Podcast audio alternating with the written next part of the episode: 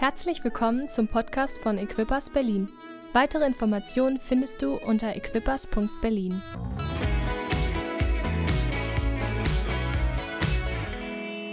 Wer weiß noch, was Pastor Jürgen letzte Woche gepredigt hat? Schau ich mal. Irgendwas, er hat ein englisches Wort reingenommen, ne? Fresh, ne? ich höre es hier, fresh genau darüber gepredigt, dass wir frisch sein dürfen ähm, und wie es aussieht. Und da habe ich eine Woche eine tolle Geschichte dazu gehört. Ähm, die möchte ich auch gerne erzählen. Die fand ich richtig cool. Ähm, vielleicht ist es eine Anekdote, vielleicht ist es richtig. Wikipedia sagt auf jeden Fall, als die Amerikaner mal auf den Geschmack von Kabeljau gekommen ist, dann wollten sie es auch gerne weiter ins Land haben, nicht nur da an, an der Küste. Und dann haben sie natürlich gereinigt und so weiter und dann tot reingeschippt. Aber als sie dann weiter rein im Land angekommen sind, dann waren die Fische nicht mehr genießbar. Die waren nicht mehr fresh. Und dann habe ich gedacht, gut, was machen wir dann? Dann habe ich gedacht, ah, wir bauen mal einen Tank, einen Wassertank und schicken sie so mit dem Zug weiter ins Land. Und so hat man dann gemacht.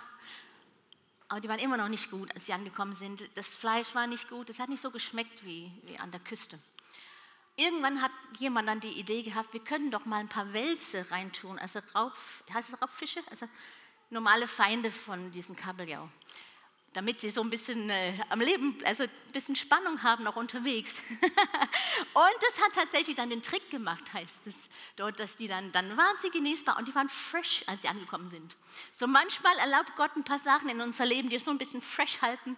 Ähm, das ist, da könnte man auch eine Predigt drüber machen, vielleicht im neuen Jahr, wer weiß.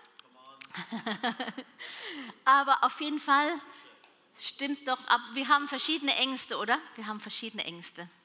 Kinder haben Ängste, da können wir Erwachsene oft trösten. Manchmal haben wir Erwachsene Ängste. Oh, und ganz verschiedene Ängste haben wir. Ich, äh, ich finde es auch so spannend zu sehen. Manchmal gibt es den größten Mann, den man sich vorstellen kann, und er hat so eine kleine Frau und er hat so einen Respekt, weil sie so eine scharfe Zunge hat, oder? Stimmt's, Männer? Kann sein. ich dachte mir, du wirst das zustimmen.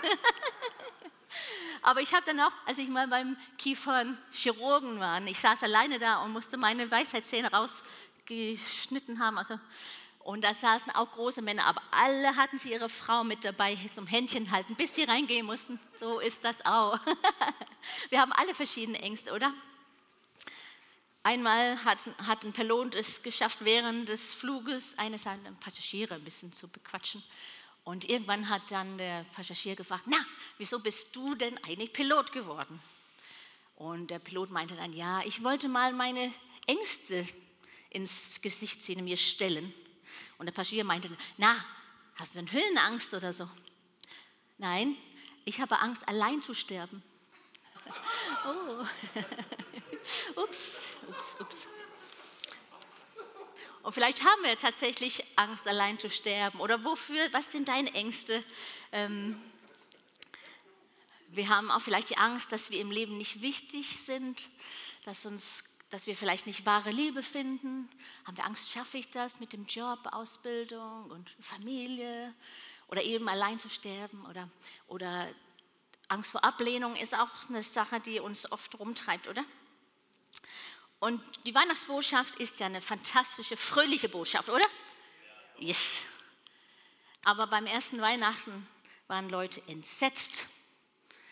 Maria war erschrocken, Josef war erschrocken, Zacharias, der Priester, war erschrocken, die Hirten war, haben sich erschrocken.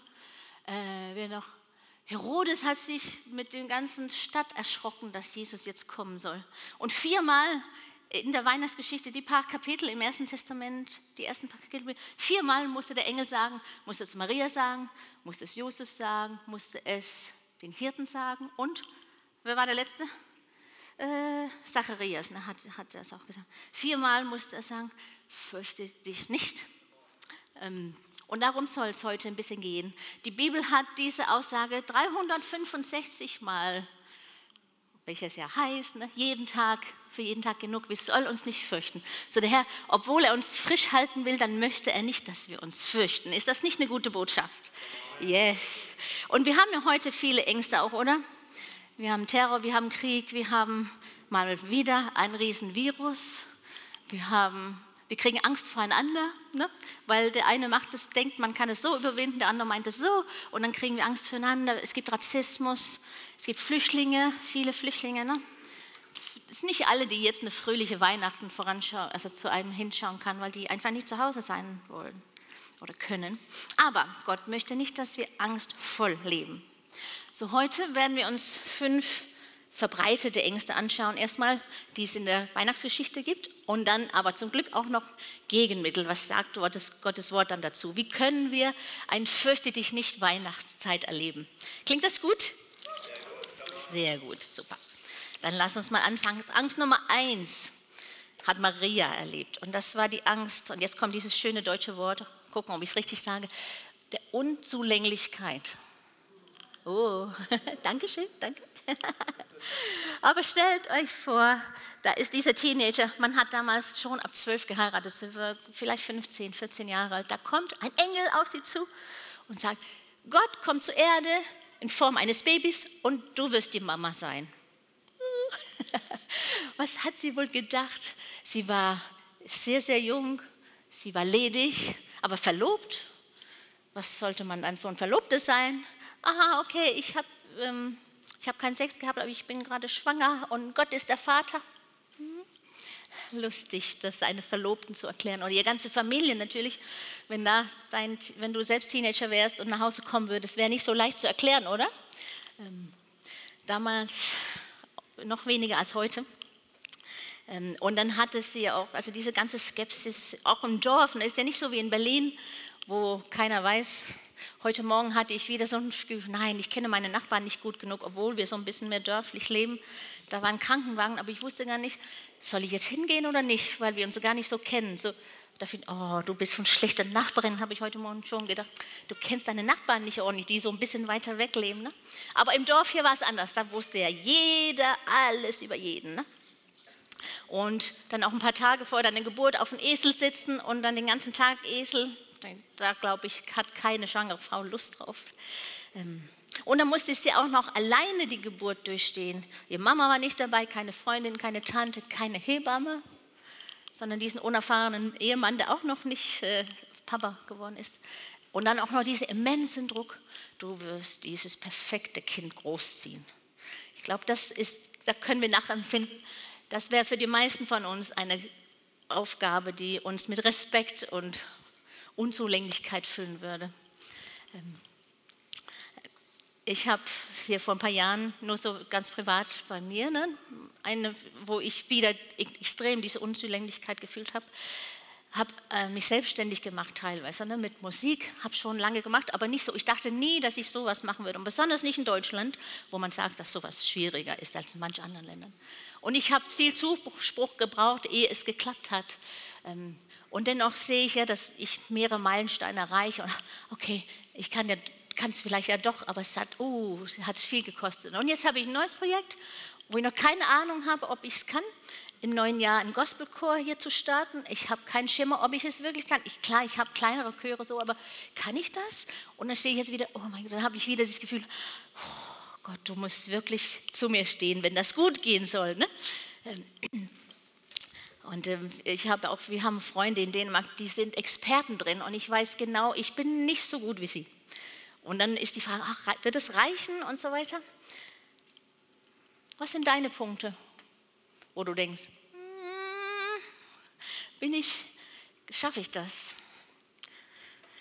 Spürst du diese Angst der Unzulänglichkeit? Das war Maria. Josef hatte eher so die Angst der Missbilligung und vielleicht mitfolgende Ablehnung. Ähm, er wusste, er hat mit Maria keinen Sex gehabt. So wie sollte er das anderen erklären? Wenn er die Geschichte kaufen würde, dass Gott der Vater war, wie würde das aussehen im Dorf unter den Kumpels und seine, wie heißt es, Geschäftspartner und alles mehr? Er würde doch zum Spott des Jahres, Jahrhunderts, jetzt Jahrtausends werden, ne, wenn er diese Geschichte glauben würde. Ähm, wie sollte er das bitte schön erklären? Und seine erste Reaktion war dann auch, ähm, nicht, also nicht mit der Verlobung weiterzugehen. Wir lesen mal Matthäus 1.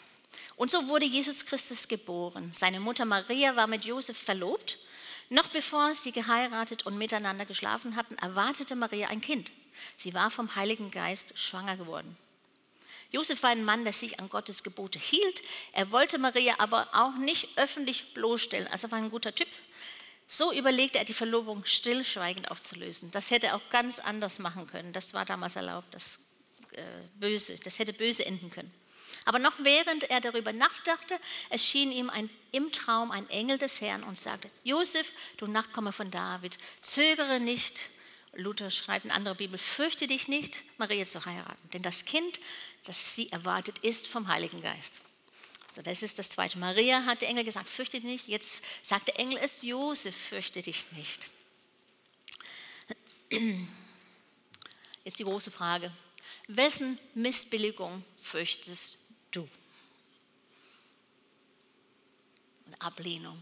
Ich hätte da schon ein paar Namen, die ich auf meine Liste schreiben könnte. Die ist hier drin. Oder andersrum gefragt, für wessen Anerkennung lebst du? Sprüche 29 sagt es so, die Menschen zu fürchten ist eine gefährliche Falle.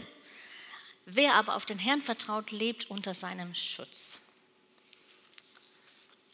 So, wir haben die Angst der Unseligkeit, Angst der Missbilligung und dann die dritte Gruppe, das sind die Hirten. Ihre Angst war, wir haben es heute schon gehört von Pastor Jürgen, diese unerwartete Veränderung. Das war was Positives. Ja, Gott kommt in unser Leben, aber wir können Angst davor haben. Wenn Gott plötzlich erscheint und etwas von uns will, was wir gar nicht verstehen, dann können wir erstmal wegrennen wollen. Stimmt's? Stimmt's? Nein, ich bin der Einzige, die wegläuft. Okay. Hier waren diese Hirten, das, ihr Job war nicht so stressig wie jetzt unser Jobs hier in Berlin und mit Autofahrt durch Berlin immer. Das war ein ziemlich lässiger Arbeitstag und die saßen am Feuer und entspannten sich und dann plötzlich, bam, wie so eine Explosion. Licht in der Nacht, das kannten sie ja gar nicht. Die hatten kleine Feuer und kannten nicht, dass es plötzlich in der Nacht Licht sein Und dann auch noch kamen die großen Lautsprecher dazu. Ein Riesenchor hat gleich gesungen, so wie heute Morgen. Bist du vielleicht weggeblasen worden von der Musik hier? Ich lieb's ja. Aber plötzlich, bam, stand Engel und viele Engel haben gesungen. Euch ist, lass uns das lesen, was, was der Engel dann gesagt hat. Ähm, Lukas 2. In dieser Nacht bewachten draußen auf den Feldern vor Bethlehem einige Hirten ihrer Herden. Plötzlich Plötzlich trat ein Engel des Herrn zu ihnen und die Herrlichkeit des Herrn umstrahlte sie. Die Hirten erschraken sehr, aber der Engel sagte, fürchtet euch nicht. Ich verkünde euch eine Botschaft, die das ganze Volk mit großer Freude erfüllen wird. Magst du es, wenn etwas unerwartet in deinem Leben passiert? Kommt dieser Adrenalinkick und wenn es was Böses ist, dann gibt es diesen Kampf- oder Fluchtmodus, ne, wo wir reinschalten. Und das ist nicht schön, wenn, wenn der Körper so darauf reagiert. Ne? Ähm, Gott möchte uns aber nicht wirklich erschrecken. Und deshalb sagt der Engel auch wieder, nein, nein, nein, fürchtet euch nicht. Aber so manchmal glaube ich, Gott vergisst, was für einen Effekt er auf uns haben kann. wir Menschen, oder? Manchmal vergisst er wie. Entschuldigung, man muss kurz husten. Er möchte uns nicht erschrecken und sagt, fürchte dich nicht. Dann haben wir gehört, König Herodes in Jerusalem, als er gehört hat, dass jetzt ein König, ein Königskind geboren ist, dann ist er außer sich geraten. Er war nämlich auch sowieso ein sehr paranoider Mensch. Er hat quasi alle um sich getötet, die so in Frage kämen, seinen Thron zu nehmen. Eigene Familienmitglieder, sogar zwei eigene Söhne hat er getötet, nur um Kontrolle zu haben, dass alles so bleibt, wie er es geplant hat. Ähm, und er hatte, das waren dann wirklich Verschwörungstheorien, die er mit rumgeplagt hat, oder? Wir kennen das Wort heute. Das war wirklich, Leute verschwören sich, um mich zu töten. Ähm, damit hat er zu tun. Und das klingt dann so in Matthäus 2. Jesus wurde in Bethlehem in Judäa, Judäa geboren, zur Zeit, als König Herodes das Land regierte.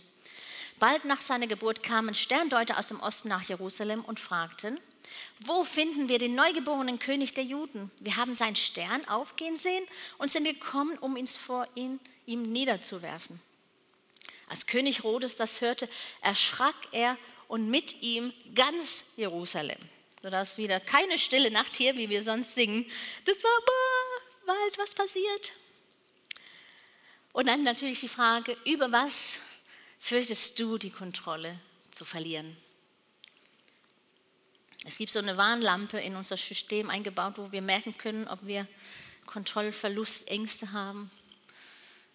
wenn wir uns Sorgen machen. Dann haben wir Angst, ne, dass, dass Sachen aus, der, aus dem Ruder läuft. Oder auch wenn du denkst, oh, wer in meinem Leben hat Kontrollverlust. Wenn jemand dich kontrollieren will, dann hat diese Person wahrscheinlich Angst, die Kontrolle über sein Leben zu verlieren. Und dann möchte er oder sie möchte dich kontrollieren, so gut es geht. Ne? Und als die fünfte Person, Personengruppe, ist Zacharias, der Priester. Er war im Tempel und hat gedient, aber er und seine Frau Elisabeth waren schon alt und konnten ja lange dieses Kind nicht bekommen, haben sich so gewünscht, ein Kind zu bekommen und immer, immer wieder gebetet. Jetzt hatten sie aufgegeben, als sie alt geworden waren. Ne? Und dann, ähm, Elisabeth war die Cousine von Maria und Maria ist dahin, so wie man mit allen unverheirateten Teenager gemacht haben, wegschicken ne, für eine Zeit. Aber die beiden Frauen hatten eine schöne Zeit zusammen. Aber Zacharias war dann im Tempel dienen und plötzlich wieder, ein Engel hat er gesehen und hat, erschrak, erschrak sich sehr. Lukas 1 sagt es so. Plötzlich sah er auf der rechten Seite des Räucheropferalters einen Engel des Herrn stehen. Sein Einblick flößte Zacharias Angst und Schrecken ein. Doch der Engel sagte zu ihm, fürchte dich nicht, Zacharias, Gott hat dein Gebet erhört. So, nun sollte endlich das Baby kommen, worauf er so lange sich gefreut hat und so oft enttäuscht war. Ähm, aber er sagt wieder, hab keine Angst und wir sollen auch keine Angst haben. Aber Zacharias hatte Angst vor der Enttäuschung, ne? diese fünfte Angst, wieder zu hoffen. Das kennen die meisten von uns ganz sicher auch, oder? So, welche, welche der fünf Ängste halten dich heute zurück? Unzulänglichkeit, wo ich glaube, nein, ich schaff's nicht, ich werde gar nicht erstmal ich werde gar nicht anfangen, weil ich schaffe es sowieso, sowieso nicht. Oder die Angst der Missbilligung. Und dann werden wir Menschen, die anderen Menschen gefallen wollen. Oder haben wir Angst? Hast du Angst vor unerwarteter Veränderung? Was passiert? Nein, nein, es soll alles so bleiben, wie es ist. Ist alles gut. Gott kommt nicht und stört mich. Oder Kontrollverlust. Keiner rührt meine Pläne an mein Leben läuft so, wie es soll. Oder hier Enttäuschung, dass wir es nicht wagen, wieder zu hoffen. Aber wie gesagt, Gott möchte nicht, dass wir in Angst leben. So, wir können jetzt überlegen, wie können wir diese Ängste durchbrechen, die uns dann so zurückhalten. Und ähm, ist ja vielleicht eine gute Idee, wir schauen uns an, was Gott den Menschen gesagt hat beim ersten Weihnachten, die dann Angst hatten, oder? Das ist ein guter Ort zu schauen. Und da habe ich jetzt vier Punkte mitgebracht. Äh, beim ersten Weihnachten, was Gott gesagt hat oder gezeigt hat, das ist, eine coole, das ist ein cool, cooles Gegenmittel dazu. Das tun, was Gott ihnen gesagt hat. Erster Punkt. Gebe dein Leben Jesus täglich komplett über. Einfach Gott geben. Maria hat ihre Angst der Unzulänglichkeit so überwinden können. Lass uns mal gucken, was, äh, was passiert ist. Lukas 1, 38 lesen wir. Ähm, das sagte Maria, als sie hier die ganze Geschichte gehört hat mit dem Engel und so weiter und so vielleicht am Hecheln waren, wer weiß. Ich gehöre dem Herrn, ich bin bereit. Es soll an mir geschehen, was du gesagt hast. Wir haben es eben gesungen, ich schaffe Raum für dich zu tun, was immer du tun willst. Das ist ein großes Gebet. Ne? Das, ist, das ist richtig mutig, sowas zu sagen und singen. Aber das ist dennoch auch, das ist ein Gegenmittel gegen Angst, weil dann sind wir nicht von uns selbst am Heben. Okay, Gott, wenn du solche Pläne für mein Leben hast, dann musst du es aber auch richten. Ne? Es gibt in Englisch so ne, God's will, God's bill, dass wenn er irgendwas will, dann muss er auch dafür sorgen, dass es dann so ist. Dann hängt es nicht mehr von mir ab.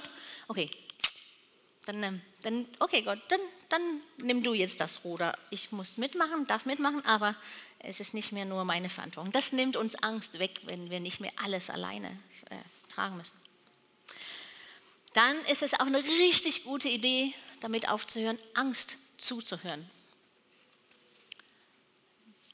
Sofern wir irgendwas Elektronisches aufmachen oder Zeitung, ich weiß nicht, wie du an deine Nachrichten kommst, dann wird es schon mal schwierig, oder? Ähm, das ist auf jeden Fall ein Tipp. Ich habe es so für mich gemacht, aber ich merke, mehr und mehr Leute tun es, dass man richtig, also ich sehe dann nicht mehr ganz so viele äh, Nachrichten, die so pff, dramatisch sind und ich gucke sehr genau, wo im Internet ich meine News herhole. Mein Mann ist auch immer streng mit mir. Wo hast du es her, mir? Wo hast du es gehört? Wo hast du es gelesen? und es ist tatsächlich wirklich wichtig, was wir zuhören, weil, weil die Medien, die machen wirklich, die spielen mit unserer Angst, oder? Die manipulieren uns, egal, also, egal welche News, was wir lesen, was wir wählen zu hören. Man sagt, einige sagen, dass wenn was Schlechtes passiert, mindestens viermal mehr nimmt es unsere Aufmerksamkeit, als wenn was Gutes passiert. So, wir müssten aufpassen, dass wir nicht uns fluten lassen von diesen schlechten Nachrichten. Auf jeden Fall gucken, dass es, dass es gut, gut ist. Weil Angst ähm, ist eine übertragbare Krankheit.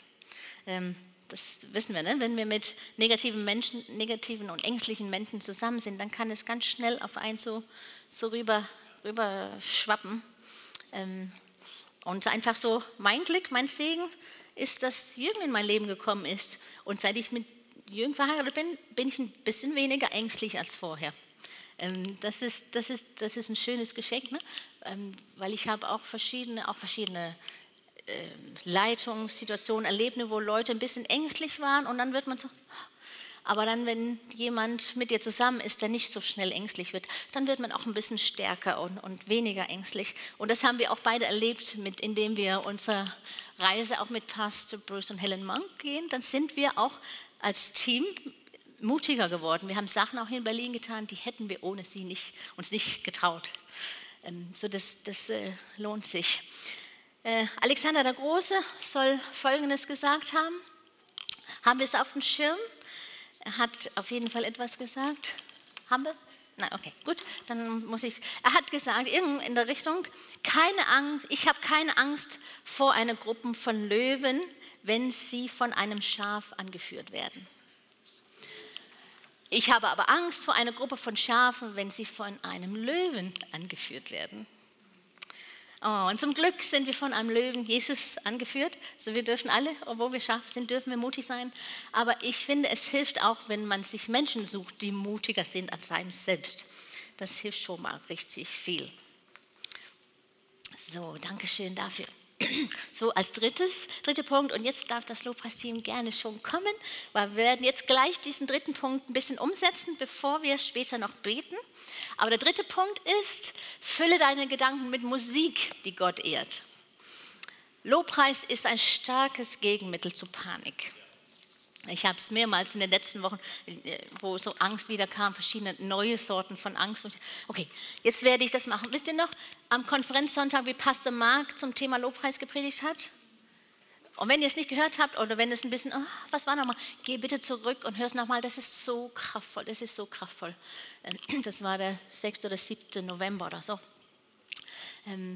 Und es hat auch sogar körperliche Vorteile, wenn wir singen und mit unserer Atmung arbeiten. Man kann auch, auch durch die Atmung allein, kann man auch schon einiges an Angst, wieder, da gibt es auch so ein, ich kenne es ja nicht, da müsst ihr ja zum Arzt nachher gehen, aber ein Selbstheilnerv, der auch beim, wenn wir tief Luft holen und singen zum Beispiel, dann wird er aktiviert und dann kommen wir von diesem Flucht- und, und, und äh, Kampfmodus weg und, und können dann mehr Frieden haben. Und dann natürlich, wenn wir tolle Botschaften singen, was das mit uns macht. Lass uns gucken, was Maria gemacht hat, als sie sich ängstlich und ungeeignet gefühlt hat. Lass uns mal gucken, wo ist es? Hier, Lukas 1. Dann begann Maria Gott zu loben. Manche Bibeln sagen, sie begann zu singen. Von ganzem Herzen preise ich den Herrn. Ich freue mich über Gott, mein Retter. Mir, seiner Dienerin, hat er Beachtung geschenkt und das, obwohl ich gering und unbedeutend bin. Gott hat große Dinge an mir getan. Er, der mächtig und heilig ist.